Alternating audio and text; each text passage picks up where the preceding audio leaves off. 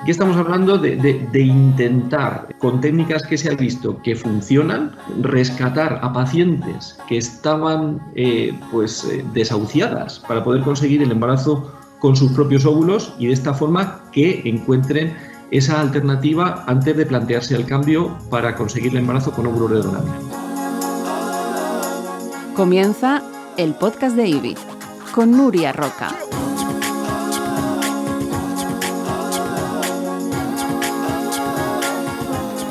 Hola a todos, ¿qué tal? ¿Cómo andáis? Bueno, bienvenidos a este nuevo episodio del podcast de IBI. Ya sabéis porque lo hemos comentado en varias ocasiones desde que arrancamos estas charlas y estos encuentros, que lo que queremos es, y tenemos la voluntad, es de poner voz a todos esos temas relacionados con la maternidad, con la familia, con la salud reproductiva y todas esas cuestiones que de alguna manera siempre nos acaban asaltando, poderles dar respuesta y poder comentar con testimonios y con profesionales. Dejadme que os cuente que el pasado 4 de junio se celebró el Día Internacional de la Infertilidad. La Organización Mundial de la Salud la reconoce como una enfermedad y según la Sociedad Española de Fertilidad, que este dato me ha sorprendido bastante, en España la padecen una de cada cinco parejas. Por todo ello, eh, en este podcast lo que queremos es hablar de ese momento, de cuando el embarazo no llega. Eh, queremos conocer pues, qué soluciones ofrece la medicina reproductiva para estos casos, queremos saber cómo solucionarlo, pero también queremos saber cómo podemos eh, prevenir. La prevención es muy importante, eh, como en cualquier disciplina médica. Y por eso nos hemos hecho muchas preguntas. Queremos saber pues, si tenemos la suficiente información, si sabemos lo suficiente, si estamos preparados para cuando la infertilidad llama a nuestra puerta y sobre todo qué podemos hacer entonces.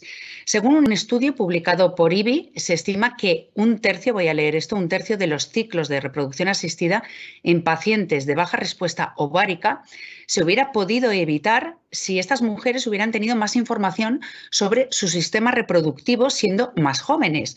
Y claro, esto evidentemente nos crea una alarma y nos crea una necesidad de información y de informar, que es lo que creo que vamos eh, o es nuestro propósito con este podcast de, eh, de hoy. Queremos con todo ello pues eh, poner sobre la mesa, pues como decíamos, cuestiones, respuestas, prevención, información y lo vamos a hacer con tres voces suficientemente autorizadas y muy interesantes. Les voy a presentar en primer lugar al doctor Manuel Muñoz espero no equivocarme, director de IBI Alicante.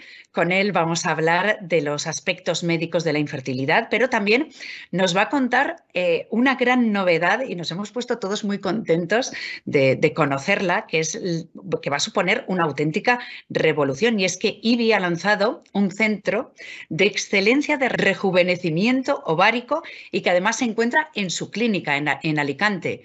Doctor, bienvenido. Muchas gracias, encantado de estar aquí en esta charla y a lo largo de ella eh, tiempo tendremos de, poder conocer detalles sobre esta unidad que tenemos dentro de nuestra clínica, así como de todos los otros detalles relativos a la infertilidad que podamos sacar en esta conversación. Encantado de estar aquí. Un montón de preguntas, así que lo primero es darle la enhorabuena y luego que nos cuente todos esos avances que van a suponer una auténtica revolución. Tenemos también a Lisi Linder, actriz. Bueno, pues mm, eh, Lisi lleva trabajando desde muy jovencita en la industria de, de, la interpretación. La conocemos pues gracias a series relevantes como Mar de Plástico, Vis a Vis. Lisi, bienvenida. Muchas gracias. Aquí encantada de participar. Tenemos muchas ganas también de charlar contigo y, bueno, y de hablar de ese binomio de maternidad, eh, trabajo que muchas veces es muy complicado para todas nosotras. Sí, la verdad que mm, que a mí siempre me, ha supuesto un, gran tema en, mi vida. Me daba mucho miedo acercarme a la maternidad por, mm, esa concepción que tenía de perder oportunidades laborales o tener que parar en algún momento y, por otro lado también miedo a que cuando lo intentase no, no fuera posible. Claro. Tenemos, ahora hablaremos de todo eso, Lisi, eh, que nos preocupa pues, a muchísima gente o nos ha preocupado a mucha gente durante mucho tiempo y que esperemos que el doctor nos dé respuesta y nos tranquilice, ¿verdad? Lo intentaremos. Y por supuesto saludar a Mónica Cruz, conocida por todos, bailarina, actriz, madre soltera por elección. Hemos hablado con Mónica, bueno, pues de lo que supone eh, elegir tener un hijo sin pareja, pero en esta ocasión hoy, Mónica, lo que queremos hablar contigo es, bueno, pues de la elección también de, posponer la maternidad, pero no por, por voluntad propia, sino por, como decía Lisi también, sino por cuestiones de trabajo. Bienvenida, Mónica. ¿Qué tal? ¿Cómo estás? Encantada de estar aquí con muchas ganas de escuchar al doctor. Sí, pues señor. y ahora hablaremos de todo, porque claro, cuando eres madre soltera, pues digamos que la responsabilidad se duplica y tienes que pensarlo muy, muy bien, pero Podemos, podemos. Podemos y tanto que podemos. De hecho, se hace. Con lo cual, eh, lo que queremos es hacerlo con garantías y con, y con soluciones que, nos propone hoy la ciencia y la medicina reproductiva. Tenemos muchos temas sobre la mesa. Eh, yo quiero comenzar, doctor, con una eh, duda y con una aseveración al mismo tiempo, porque, muchas veces parece y nos creemos que cuando una quiere tener un hijo, lo va a tener cuando quiera, ¿verdad? Y claro, eh, yo creo, doctor Muñoz, es que eh, nos educan, eh, afortunadamente, y se pone mucho empeño en que seamos o sepamos cómo prevenir un embarazo no deseado, que eso es maravilloso, pero también deberíamos tener la información suficiente para saber cómo conseguir el embarazo. Es decir, aunque sea más adelante, tener la suficiente información porque nadie cuando eres eh, más joven se cuestiona que no vas a poder tener hijos. Efectivamente, tal cual lo dices, Nuria, nos eh, informan o informan mucho a las chicas, a las mujeres sobre cómo prevenir embarazos, pero eh, parece que no somos conscientes de ese cambio social que ha sucedido y que claramente ha desplazado la edad en la que se busca el primer embarazo. Y de hecho, pues eh, está clarísimo que se buscan primero otras prioridades, como puede ser lanzar la carrera profesional o atender a otra serie de necesidades que pueda tener la mujer o la familia sin tener en cuenta que a posteriori, cuando se quiere buscar el embarazo, pueden existir estas dificultades. Eh, sabemos que la posibilidad de poder conseguir el embarazo es algo que está directamente relacionado con la edad y sabemos que hay un momento en, la vida fértil de la mujer que comienza el declive de la función ovárica. Y cuando comienza ese declive, comienzan las dificultades. Y, bueno, ese cambio social ha llevado a que anteriormente una chica que tenía 40 años tenía otro aspecto y probablemente ya había tenido su familia y sus hijos antes, pero hoy en día es muy frecuente que con esa edad, una vez que se han lanzado las carreras, es cuando se busque tener los hijos y entonces es posible que ya haya comenzado ese declive de la función ovárica. Es cierto que no todas las mujeres comienzan ese declive de la función ovárica a la vez y no comienzan ese declive con la misma intensidad, pero también es cierto que habría que conocer cuál es el estado de esa función reproductiva para, en ese caso, poder poner en juego las medidas necesarias para prevenir, que es el otro aspecto que comentabas anteriormente. Es decir, podemos prevenir eh, utilizando una serie de recursos que tenemos a nuestra disposición que nos lo proporciona la medicina reproductiva y que si queréis podemos ir hablando de ello conforme avance la conversación. Porque, eh, Lisi, en tu caso tú eres eh, menor de 40 años, estás en plena mm, trabajando a tope. ¿Cómo te planteas tú el tema de la maternidad? Pues yo había tenido mis miedos, mis dudas, realmente también me había cuestionado el tema de la maternidad, si realmente quería ser madre o era algo que la sociedad me imponía, hasta que de repente empecé a sentir eh, esa necesidad de ser madre, ¿no? Y, cuando, cuando empecé a sentirlo y se me fueron un poco los miedos que he comentado antes de, bueno, pues seré capaz de compaginarlo con mi carrera profesional, pues justo vi mm, a una amiga mía, a Yael Maqueira, una maquilladora estupenda que ha colaborado con IBI también en uno de estos de, eh, de estas charlas, y, me despertó la curiosidad de saber eh, cuál era mi, mm, cómo estaba mi fertilidad, eh, cuál era el número de óvulos que tenía, porque yo sabía que ahora justo, pues tengo, estoy en un momento, hay gente que le viene pues más trabajo a los 20, a mí me ha venido más a los 30, ¿no? Entonces justo ahora tengo una serie de proyectos en un par de años que para mí son muy importantes laboralmente y digo, a ver si cuando decida pues buscarlo a los 39, 40 que me he puesto esa fecha, no voy a poder. Gracias a la colaboración que hizo ella con, con Ibi, pues me dio por, por llamaros y, y, por hacerme la antimuleriana, creo que, que es la prueba.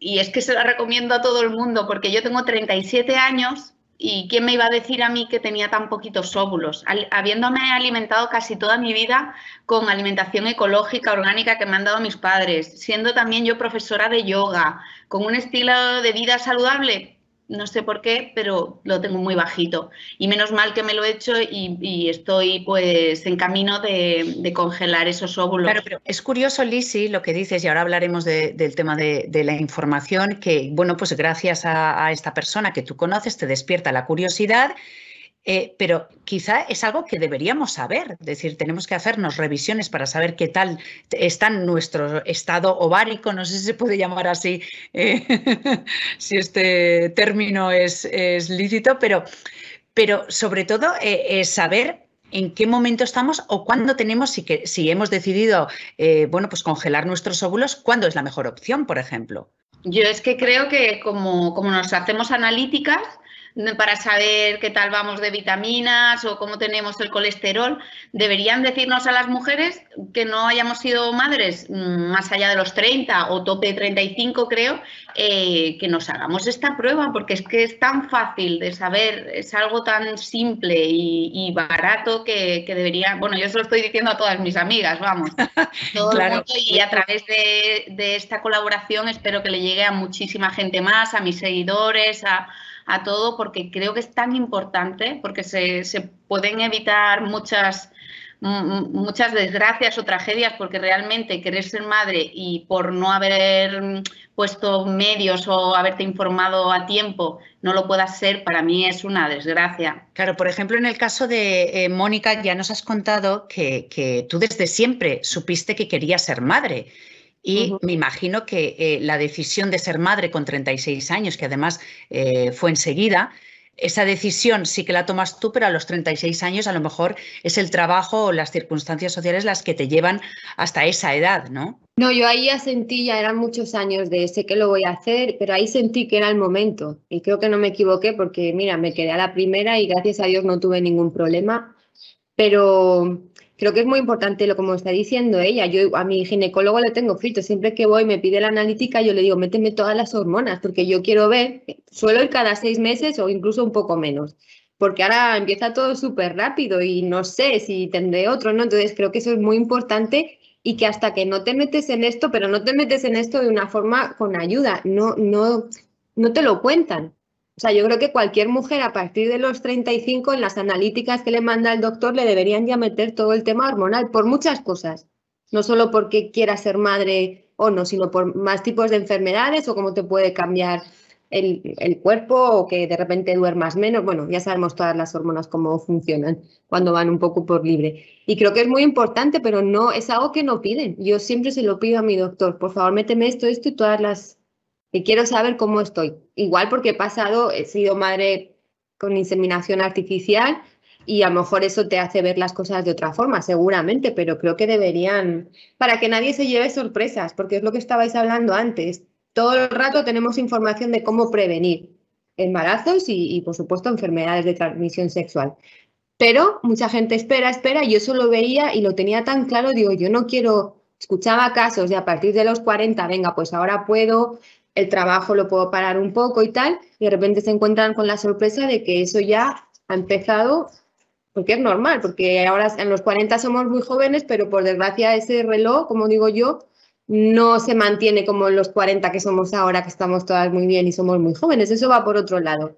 Y yo lo aprendí ahí, yo estaba todo bien y al ver todas las pruebas que me hacían, para ver que estaba todo bien, si es que no es tan fácil quedarse embarazada. No, doctor, tiene que tener cada su numerito tal. Entonces, ¿qué dices? Vale, si tienes pareja y estás probando todos los días, pues. Y así es fácil. la flauta. Y aún así, pero. Claro.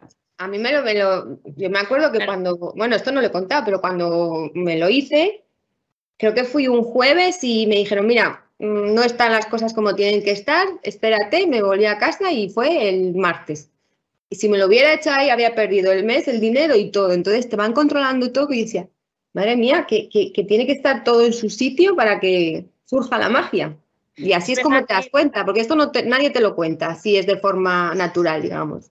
Claro, hablando de, lo que es la, información que tiene que ver con la prevención, o sea, tenemos prevención cuando tenemos información, eh, es verdad que, en estos años hemos visto cómo ha cambiado la sociedad y como antes nadie se cuestionaba el hecho de si podía tener o no tener hijos porque se daba por hecho. Yo recuerdo estos juegos infantiles que tú te ponías a jugar y decías, ¿cuántos hijos vas a tener? Pues yo voy a tener ocho, yo voy a tener siete, pero nadie decía, pues yo no sé si voy a tener o no voy a tener, pues no sé si voy a poder. Entonces, el hecho de empezar a reproducir eh, tan tarde, a tomar la elección de ser madres tan tarde, eh, evidentemente reduce pues, la calidad eh, ovárica y las posibilidades, doctor. Entonces, queremos saber pues, qué soluciones nos ofrece la, la, medicina reproductiva en estos casos, cuando ya la edad no son 24, sino 38, 40. Sí, cuando suponemos que efectivamente ya debe haber comenzado el declive de la función ovárica. A ver, para poder prevenir de verdad, eh, lo ideal sería eh, poder guardar óvulos eh, para poderlos utilizar a posteriori cuando se quiere ser madre, teniendo en cuenta el momento en el que se han guardado los óvulos, es decir, en un momento de calidad óptima. Mm. Porque lo que debemos ser conscientes es que conforme la mujer va cumpliendo años, va disminuyendo la reserva ovárica, es decir, van disminuyendo el número de ovocitos disponibles y a su vez va disminuyendo la calidad de los mismos. Y eso eh, incide en dificultades para poder conseguir el embarazo, pero no solamente por la vía natural, sino también con ayuda de las técnicas de reproducción asistida. Con lo cual, eh, el mensaje que tendría que conocer toda la población de mujeres que tiene claro que quiere eh, quedarse embarazada en el futuro, que quiere tener sus hijos pero estima que no ha llegado el momento todavía de tenerlos, es que tiene la opción de poder optar a conseguir el embarazo con sus óvulos en el futuro si los guarda en un momento en que esos óvulos tienen una calidad óptima. Porque a posteriori, si llegado el momento no se ha producido la circunstancia idónea para o bien buscando buscar el embarazo con una pareja o bien buscar el embarazo con semen de banco, como hizo eh, Mónica en su caso, pues no se dan las circunstancias con los óvulos propios en ese momento, poder utilizar los óvulos que previamente se han guardado en el banco de óvulos y poderlos fecundar con garantías de que se va a poder conseguir el objetivo que no es otro que tener un niño en casa, porque en definitiva todo esto se hace para eso, para poder tener un niño en casa. Estás escuchando el podcast de IBI con Nuria Roca. Yo tengo una pregunta.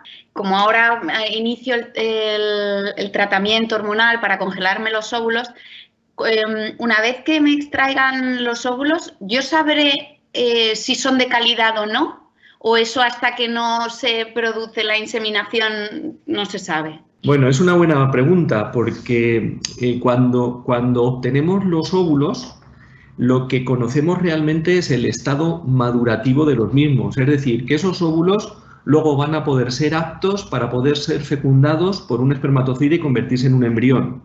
Pero no tenemos información exacta de cuál es la calidad o cuál puede ser el rendimiento que obtengamos de esos óvulos una vez que se fecundan y que los embriones entran en el cultivo, en el cultivo in vitro. Eh, ese es el motivo por el que eh, no es lo mismo congelar 10 óvulos con 25 años que congelar 10 óvulos con 40 años, porque luego el rendimiento esperado de los mismos será distinto. Hay que tener en cuenta que una proporción de los embriones que se fecundan y en función de la edad de la madre serán portadores de anomalías cromosómicas.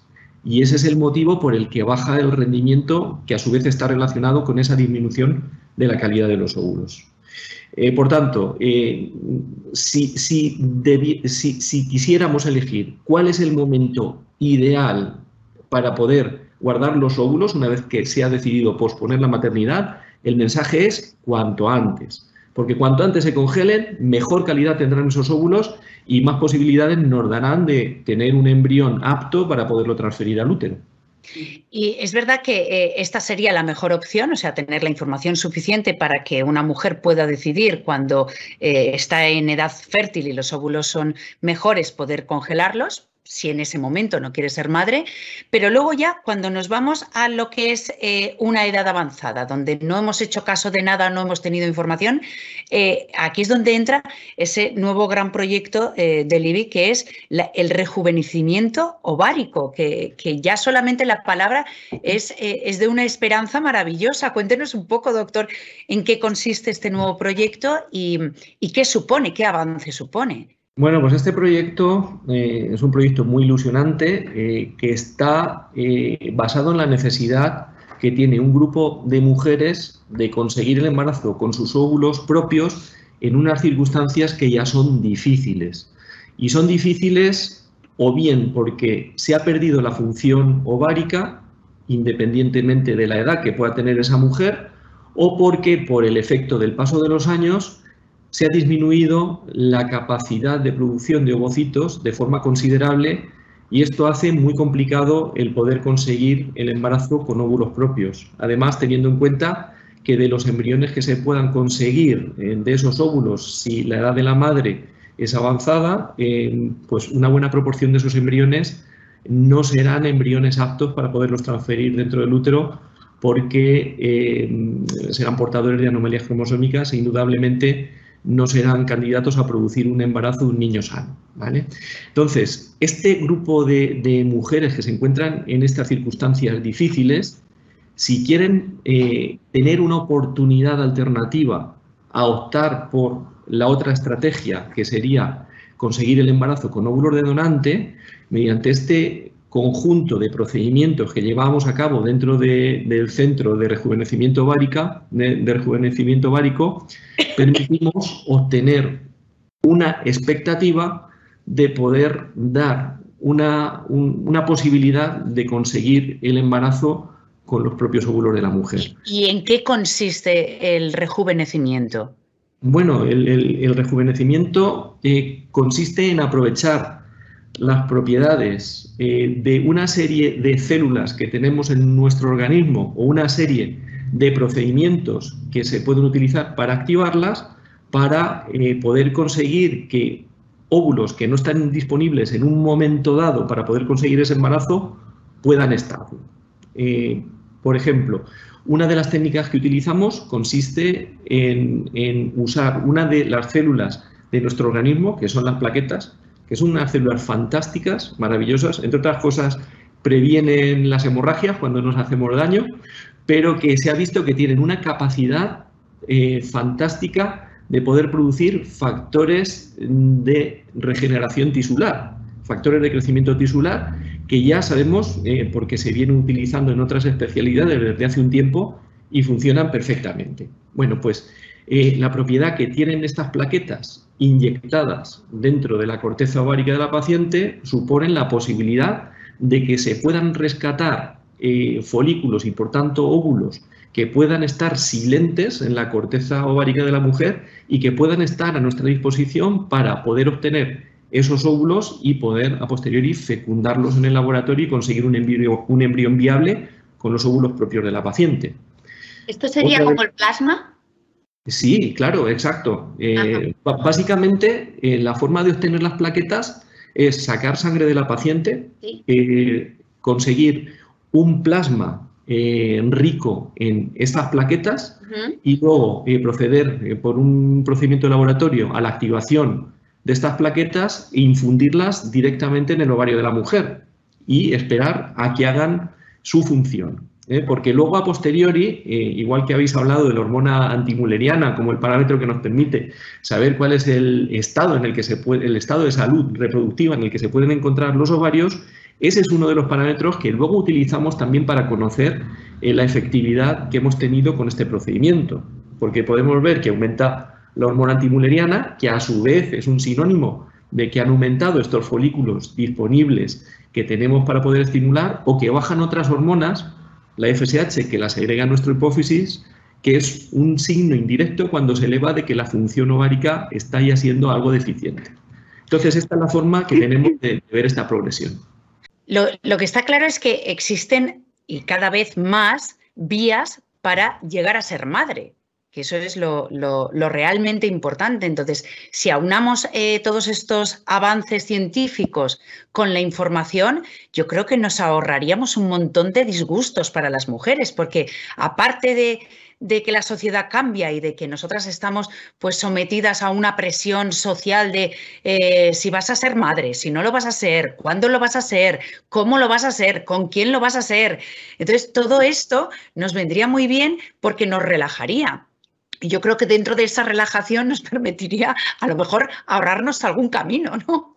Pero ojo con matices, Nuria. Eh, o sea, no por el hecho de conocer que existen estas técnicas, debemos relajarnos a la hora de establecer esa prevención que comentábamos claro, antes.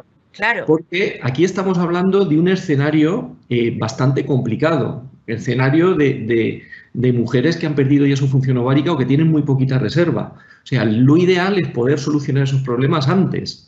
Aquí estamos hablando de, intentar, eh, con técnicas que se han visto que funcionan, eh, rescatar a pacientes que estaban eh, pues, desahuciadas para poder conseguir el embarazo con sus propios óvulos y de esta forma que encuentren esa alternativa antes de plantearse el cambio para conseguir el embarazo con óvulos de donante.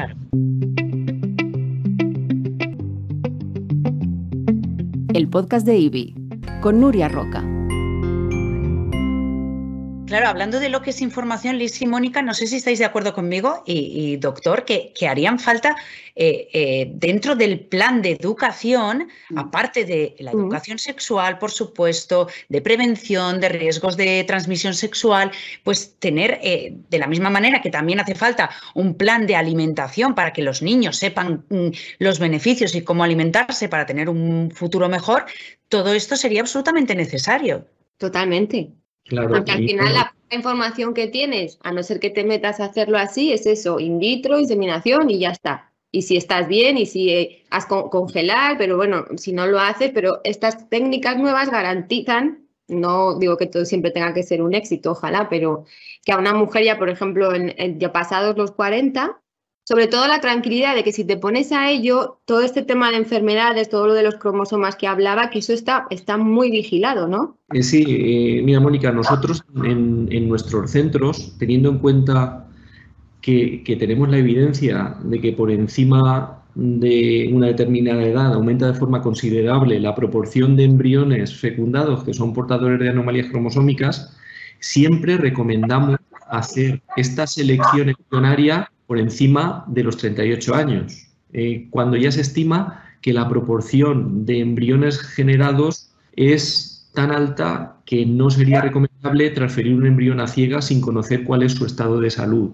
antes de... Eso claro, se puede controlar, porque eso es una tranquilidad para cuando ya tienes una edad. Eh, claro, eh, a ver, dentro de los embriones que son portadores de anomalías cromosómicas, Quizá los más llamativos son los que dan lugar a implantaciones embrionarias en niños que incluso llegan a nacer con problemas. Lo conocemos. El ejemplo más claro son los niños con síndrome de Down o con cualquier otro tipo de síndrome cromosómico eh, que, hay muchos descritos. Pero dentro de estos embriones con anomalías cromosómicas se encuentran también los embriones que implantan dentro del útero de la madre y que por ser incompatibles con la vida se abortan en el primer trimestre, o incluso aquellos embriones que por el conjunto de anomalías de las que son portadores, los transferimos dentro del útero de la mujer y no implantan. Pero esto lo conocemos nosotros porque contamos con los embriones en el laboratorio y podemos obtener información de ellos. Pero si esto lo trasladamos a la consecución del embarazo por la vía natural, esto nos puede hacer la idea de por qué resulta más complicado conseguir el embarazo por la vía natural cuando se busca ya en una edad un poquito más avanzada. Claro. Eh, Lisi, quería preguntarte, porque ahora que tú estás eh, metida en el, proceso de la congelación de óvulos, ¿qué es lo que más te ha llamado a ti la atención de, todo este proceso y del tratamiento? Bueno, em, yo realmente estaba muy perdida de cómo iba a ser. Al principio tenía mucho, muchos miedos de eh, uy, tantas hormonas para el cuerpo, no será bueno, sí, yo que soy muy hierbas, nunca tomo medicamentos y tal, era como, ay, madre mía, este chute hormonal para el cuerpo, ¿cómo me va a sentar?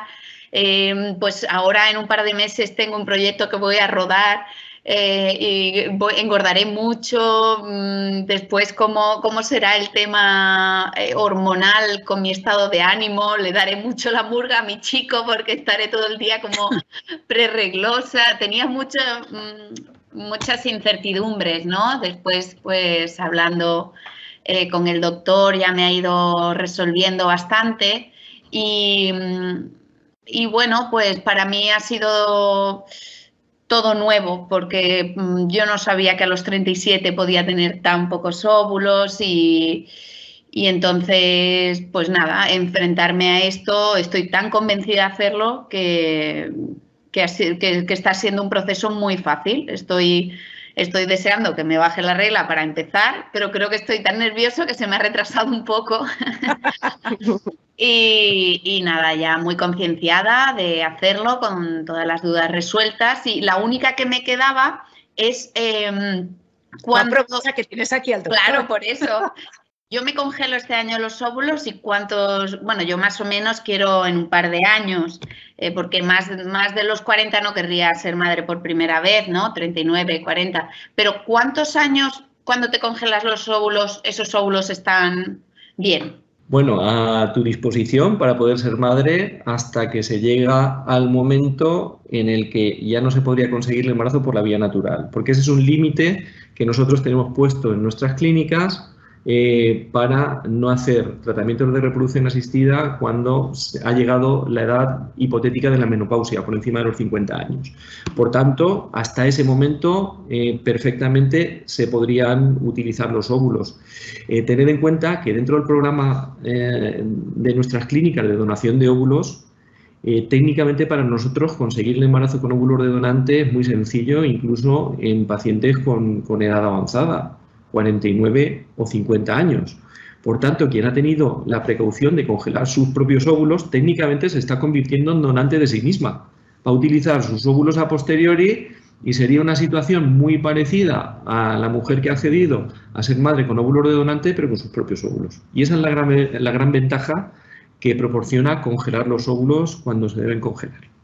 Y, otra duda que tenía es, eh, cuando yo me vaya a hacer este mes el tratamiento y me extraigan, ¿cuál sería el número mm, correcto para congelar por si no tengo suficiente, no tendría que hacer otro ciclo? Eh, algo me han comentado, pero...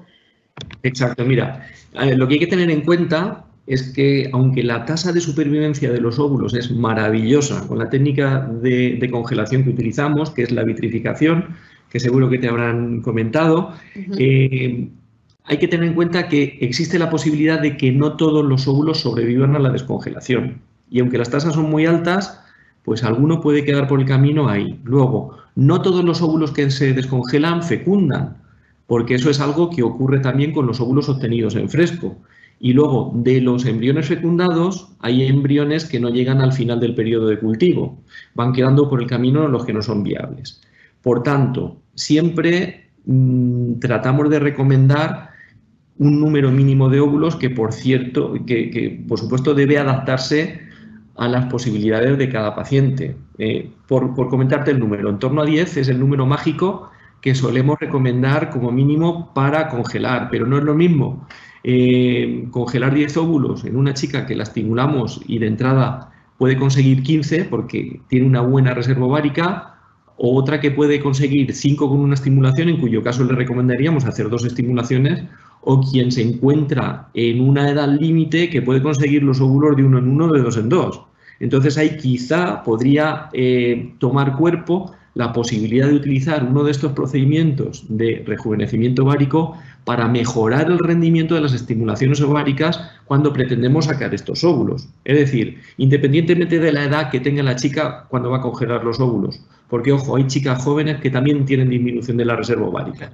Entonces, si nos encontramos en, esa tesitura y, fruto de la estimulación ovárica en una chica de 35 años conseguimos dos o tres óvulos, pues podría existir la posibilidad de mejorar el rendimiento de las estimulaciones ováricas con la ayuda de las plaquetas o con la ayuda de las células madre, que es otra de las células que también tenemos a nuestra disposición para que jueguen su papel a la hora de mejorar estos escenarios. Claro, porque yo le iba a preguntar ahora, doctor, precisamente eso, es decir, si una persona tiene sus óvulos congelados, inicia el proceso eh, para ser madre, pero no funciona, eh, ¿existe la posibilidad de que se pueda hacer un rejuvenecimiento ovárico y entonces ahí sí que funcione?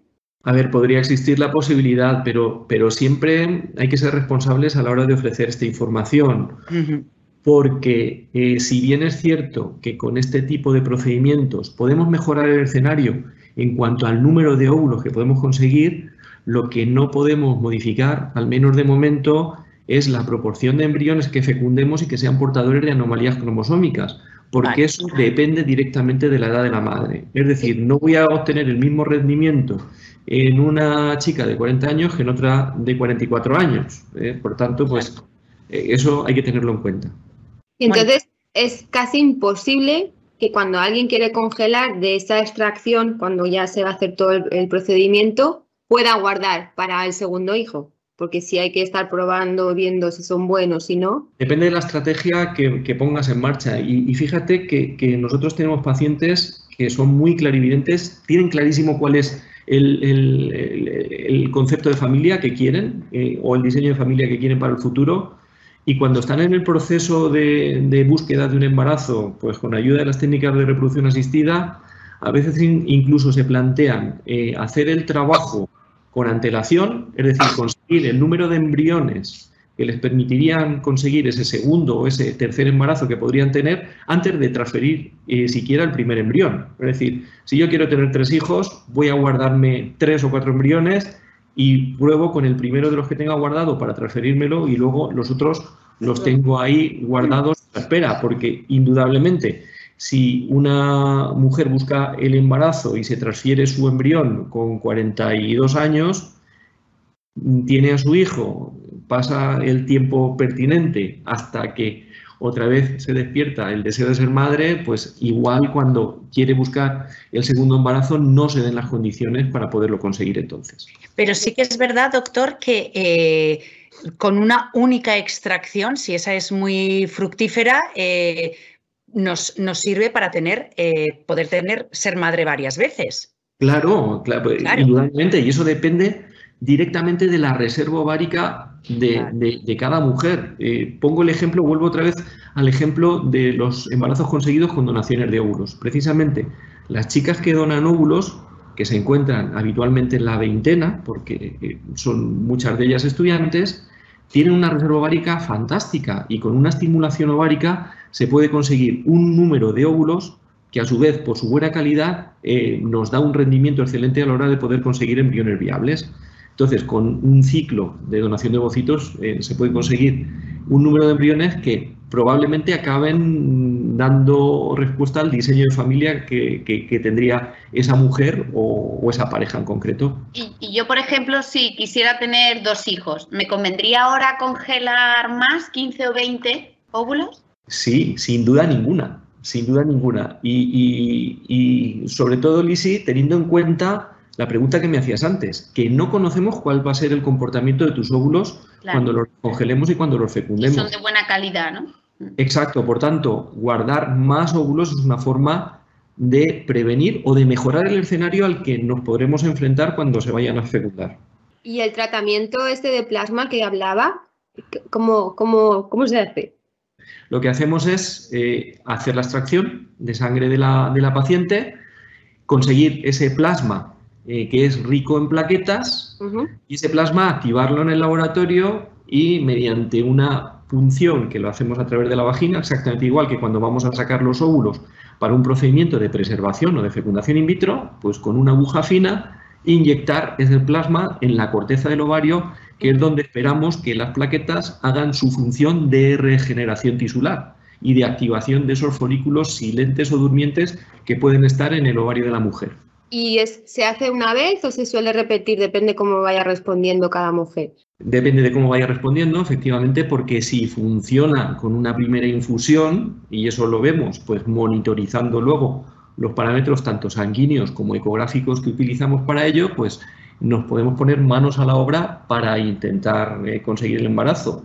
Ojo, también se pueden conseguir embarazos por la vía natural, porque lo tenemos descrito. Claro. Es decir, que una chica que tiene, por ejemplo, 35 años, ha perdido su función ovárica y accede a este procedimiento y fruto de esa recuperación de, de la función ovárica mantiene sus relaciones sexuales, pues tiene una ventana abierta para poder conseguir también el embarazo por la vía. Y además no es un tratamiento invasivo, con lo cual se puede repetir las veces que... Pues requiere, requiere una punción de los ovarios por vía transvaginal. Lo que pinchamos en el ovario de la mujer son sus propias plaquetas, con lo cual no es esperable ningún efecto indeseable más allá de las molestias locales que podría provocar la punción, pero que lo hacemos con la paciente dormida. Ojo.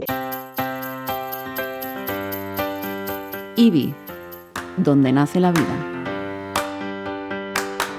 Bueno, yo no sé a vosotras, pero a mí me surgen tantas dudas y tantas sí, no paro, Pero, eh, ¿se puede convertir el rejuvenecimiento ovárico en un paso previo a cualquier tratamiento? Es decir, tanto si quieres tener un hijo por vía natural como si quieres eh, someterte a una congelación de óvulos, eh, porque claro, en realidad lo que está haciendo es mejorar tus condiciones ováricas. En teoría sí, en mm. teoría sí, eh, pero siempre hay que ofrecer esta información de forma responsable, mm. porque mm, he dicho al principio y lo vuelvo a repetir, eh, esto es algo que lo tenemos reservado para circunstancias difíciles, eh, no, no, no, como un recurso para, para poderlo utilizar cuando alguien quiere buscar el embarazo porque sí, no. Lo, lo ideal es siempre intentarlo con recursos más sencillos que tenemos a nuestra disposición. Y esto sería un plan alternativo para manejar eh, los casos más difíciles y más complicados. Claro, para eso están los profesionales, para ponernos en manos vuestras, que nos guiéis, que nos informéis y que nos llevéis a buen puerto. Claro, eh, pero esto es lo que pretendemos dentro de esta unidad que tenemos en, en nuestra clínica que está dedicada exclusivamente a asesorar a las pacientes que tienen este tipo de problemas y, ver cuál es el procedimiento que más se ajusta a sus condiciones teniendo en cuenta los parámetros básicos que manejamos de reserva ovárica, de ciclos previos, de calidad ovocitaria, etcétera, etcétera. O sea, con todo eso... Eh, que informen de todo esto. Mónica, si tenéis alguna última pregunta, porque vamos a tener que ir terminando, porque si no... No, pasa yo quería decir que, que, informen de todo esto, que no sea la hora de que venga, ya quiero ser madre, de repente hay problemas, me voy a, a, a sitios como vosotros, de buenos profesionales, que te pueden dar todas estas alternativas que gracias a Dios se han ido descubriendo. Entonces, antes de llegar ahí, todo lo que hemos hablado, para que no haya sorpresas ni, ni horrible cuando alguien quiere ser madre que no lo consiga, que los médicos te vayan dando a cada mujer este tipo de información, pero sobre todo el del no retrasar y hacer un estudio, igual que te haces estudios de, te haces tus analíticas, de todo. Claro. Totalmente. Porque si no, luego vienen las sorpresas y, y el problema y lo fastidioso de todo esto y lo triste es que el tiempo no va para atrás y no hay marcha atrás y eso cuando una mm. quiere ser madre pesa mucho y si no lo consigues es muy duro. Lisi, tú que estás ahora mismo en el proceso, eh, me imagino que esta charla te ha venido bien, ¿verdad? ¿No? Para... Muy bien, estoy súper motivada y, nada, con muchas ganas de hacerlo porque, porque es un paso muy importante, aunque ahora mismo no, no vaya a parar para ser madre, pero es, es una esperanza para dentro de un par de años o tres, cuando decida mm, iniciarme en el mundo de la maternidad, si todo sale bien, pues tener, tener un, un as en la manga, ¿no? Claro pues eh, es verdad que, bueno, con invitados como vosotros y con temas como estos, yo creo que nos pasaríamos aquí charlando horas. pues un buen rato, horas, como dice Mónica. Os tengo que dar las gracias a los tres porque es sumamente interesante todas las cosas que ponéis sobre la mesa, eh, todas las cuestiones que ponemos en común. Como sé que se nos quedan preguntas y cosas encima de la mesa, me gustaría ver si tenemos la oportunidad de otro día eh, darles más voz y, y poder resolver, doctor, más cuestiones que le vamos a seguir bombardeando estoy segura. Pues como veis, yo estoy encantado de estar aquí porque yo hablando de estas cosas me siento cómodo, con lo cual ya veis que a vuestra disposición.